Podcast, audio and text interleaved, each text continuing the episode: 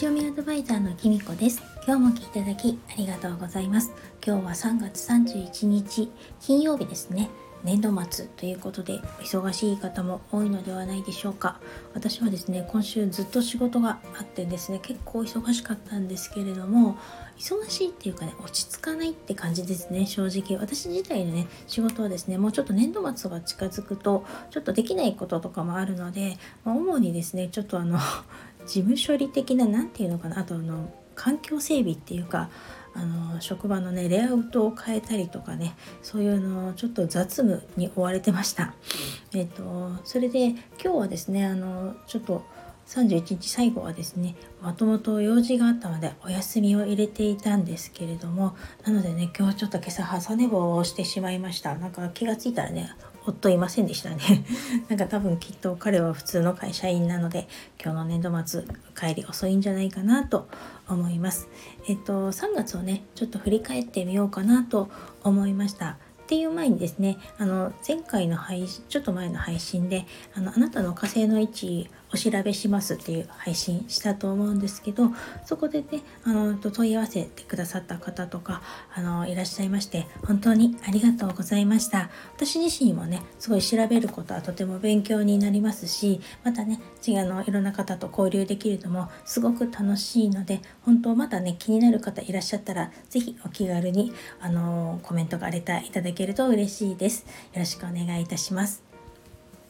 それでですね改めて3月っていうのをちょっと振り返ってみるとですねなんか本当にね忙しかったです3月あっという間にね過ぎちゃったって感じがしたんですけれどもまあ、私にとってはですねなんかこれからどうしていきたいのかっていうのね、まあ、ちょっと2月ぐらいからずっと考えてることではあるんですけどあの何を学んでいきたいのかとか自分がどういうことをやりたいからじゃあ何が必要なのかとかそういうこととかねすごく考える月でした。で実際ね来月からねこう勉強したいこととかも決めることがね取捨選択することができましたしこれからこうしていくんだみたいのもね自分の中でだいぶ固まってきました。まあ、なんかそんな中でねなんかあの土星がこの3月7日にあの移動魚座に移動したこととかやっぱり冥王星も水亀座に移動したこととか、まあ、この3月ってすごく他にもねあの春分の日が来たりとかあの天体もね大きくいろいろ移動した時が、多かった 移動した月だったのですいません思っちゃった。なのでか知らないんですけど私の中でねすごくこう今までっていうかをすごく振り返る月になりました。なんかこれからのことを考えるには今までどうしてきたっけっていうことを振り返りたくなるのかな。わかんないですけどちょうどこの土星が動いたことと冥王星が動いたこととかの間はですね自分があのまあじゃあ2年半前どうだったかなとかなんならまあちょっと28年前どうだったかなみたいな感じとかなんなら冥王星がねヤギ座に入った頃って私何してたかなとか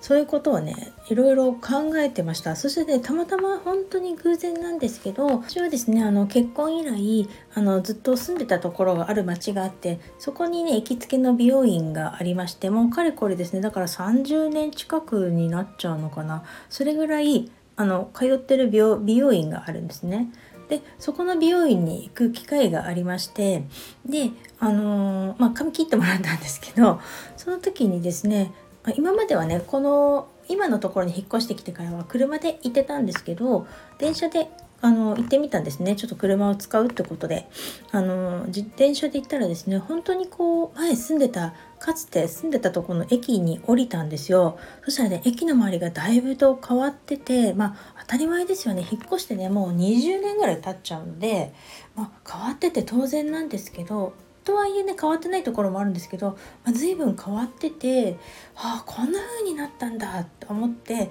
いたのと同時にですねなんかあのちょうどその20年ぐらい前っていうのはまさに子育てが始まってあの本当に大変だった時期あのなんならフルタイムで働いてたのに突然専業主婦になったとかあの人生のねどん底を味わったりとか あの専業主婦がどん底っていうんじゃないですよ。私の中でねちょっと子育ての間いろいろなことがあったりとかしたので本当にね大変だった時期があのこう走馬灯のように蘇ったというかでねすごくねちょっと嬉しいやら悲しいやらすごくね複雑な気持ちになりました。なんかあのあの頃の自分って本当に未熟だったなっていうかもっと今とこんな風だったら違ったんだろうなとかねちょっと子供にすまないななんて思うことも多々あるんですけれどもそういったこととか本当に過去を思い出すことができてあの一瞬ねちょっとねだいぶねちょっとへこんだんですけど反面ですねあのそんな自分だったけど今はこうしてやってられるんだっていうことにねなんかなんとかなるもんだなみたいな感じになりました。自分で言うのもなんですけどね、うん、なのでそういうのを振り返ってだったらあの今自分のやりたいことを頑張ってみようみたいに思うことができた本当に3月でした。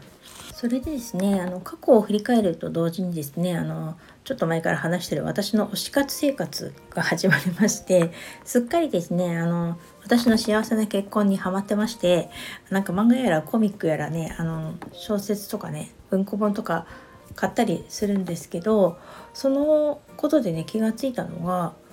なんか本って高くなりましたね。なんか私が子供の頃ってもうもうすごいもうねさあ40年も前のことになっちゃいますけどコミックって1冊35060円だったと思うんですよね。なんか私よくうち超超貧乏だったのでお誕生日プレゼントとかクリスマスプレゼントとか漫画本をね2冊も買ってくれるよっていうのがすごく嬉しくて贅沢だったんですね。なのですごく悩んで買った2冊とかがだいたいいつも350円とかそれぐらいだったんじゃないかなと思って1,000円はしなかったな2冊買ってもっていうのをすごく覚えてるんですね。それなのに今回買ったもん本ってまあ昔に比べたらやっぱカラーとかもある分、まあ、想定も綺麗なんですけどコミックでも普通になんか660円プラス税とか小説もね文庫本、まあ、ちょっと L 版、うん、文庫本なんですけど682円税込みって書いてあるんですよね定価だと。高っと思ってあのー、やっぱりまあこれはね物価が上がってるってことなのか、まあ、質が良くなってるっていうことなのか本が売れなくなったからなのかちょっと私にはそういう辺はわからないですけどあの高くなったなっていうのが本音です。ですっかり本屋さんで買うっていう選択肢の他にもちろんネットでも調べますしメルカリとかラクマとかそういうねフリマでサイあのアプリで調べるっていうのも本当に定番になってですね。私今回はですねあのちょっとコミックは書店で買ったんですけどすぐ読みたかったから。あのただ小説の方はですねちょっとフリマアプリで購入したんですね。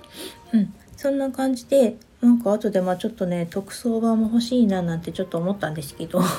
もうちょっとそれにはですねいろいろお金かかるなと思ってこの推し活生活ってお金かかりますね。ということで私はですね4月はまた頑張って仕事したいと思います。推し活生活したいんでね。ということでまた頑張って4月も行きたいと思いますのでどうぞよろしくお願いします。それでは今日はこの辺で最後までお聴きいただきありがとうございました。またお会いしましょう。きみこでした。